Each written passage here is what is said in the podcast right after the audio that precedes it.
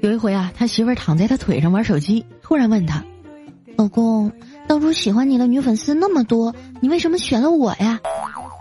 调调说：“你还记得你第一次来我家的时候吗？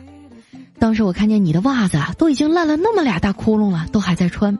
我心想，你一定是个勤俭持家的好姑娘。”儿媳妇儿听啊，扑哧一下就乐了：“你是不是傻呀？人家那是脚蹬裤。”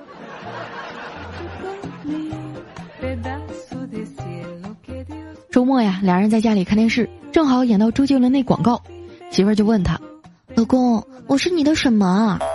调调有点懵了，你你说啥？他媳妇儿小声的告诉他：“你该说你是我的优乐美啊。”调调说：“哎呀妈，优乐美啥时候出桶装的了？”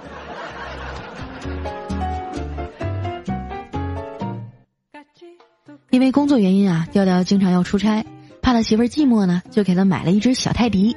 哎，这小狗特别聪明啊，才四五个月就学会叼拖鞋和作揖了。有一回啊，我去他家做客，他媳妇儿非要给我看一绝活儿。他问：“一加一等于几啊？”“旺旺。”“那二乘以三呢？”“旺旺旺旺旺旺。”“那九的平方根呢？”“旺旺旺。”当时我就惊呆了，真是太厉害了！她到底是如何办到的？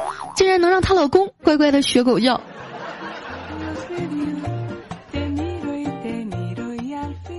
在网上啊，有个视频，里面的狗主人呢，假装自己生病了，躺在地上不动弹，给他家金毛急的呀，在旁边嗷嗷叫。过了一会儿呢，看主人还是没反应，就静静的趴在身边，靠着主人的头。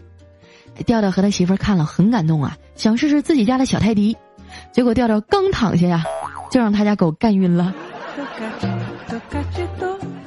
有很多朋友啊，还没听明白啥意思，但是我相信养过泰迪的人都懂。